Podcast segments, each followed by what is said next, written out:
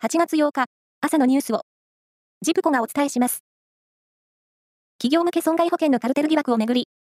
公正取引委員会は昨日、独占禁止法違反に当たる可能性があるとして、損保ジャパンや東京海上日動火災保険など、損害保険大手4社を対象に、任意の調査に着手しました。人事院は昨日、国家公務員一般職の今年度の月給とボーナスを引き上げるよう、内閣と国会に勧告しました。月給の上げ幅は、最も多い行政職で、平均0.96%とし、1.02%だった1997年度以来、26年ぶりの高水準です。国立科学博物館が、昨日から標本や資料を集めて保存する資金として1億円を目標に寄付を募るクラウドファンディングを始めたところ、開始からわずか9時間余りで目標を超える金額が集まりました。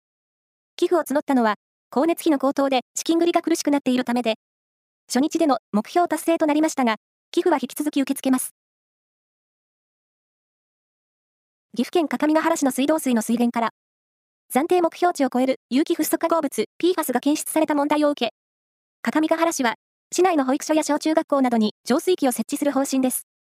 対象は、PFAS が検出された水源から水を配給する区域にある、およそ50の施設で、給食室や手洗い場などに浄水器640個ほどを設置する予定です。夏の全国高校野球は、昨日、1回戦4試合が行われ、愛知の愛工大名電は、徳島商業と対戦し、惜しくも1対2で敗れ、初戦突破はなりませんでした。その他の試合は、高知の高知中央と大阪の履正社、それに、奈良の智弁学園が勝って、それぞれ2回戦へ進みました。来月開幕するラグビーのワールドカップフランス大会に先立ち、日本代表の勝利を祈願するラグビー神社が昨日、東京丸の内にお目見えし、記念式典が開かれました。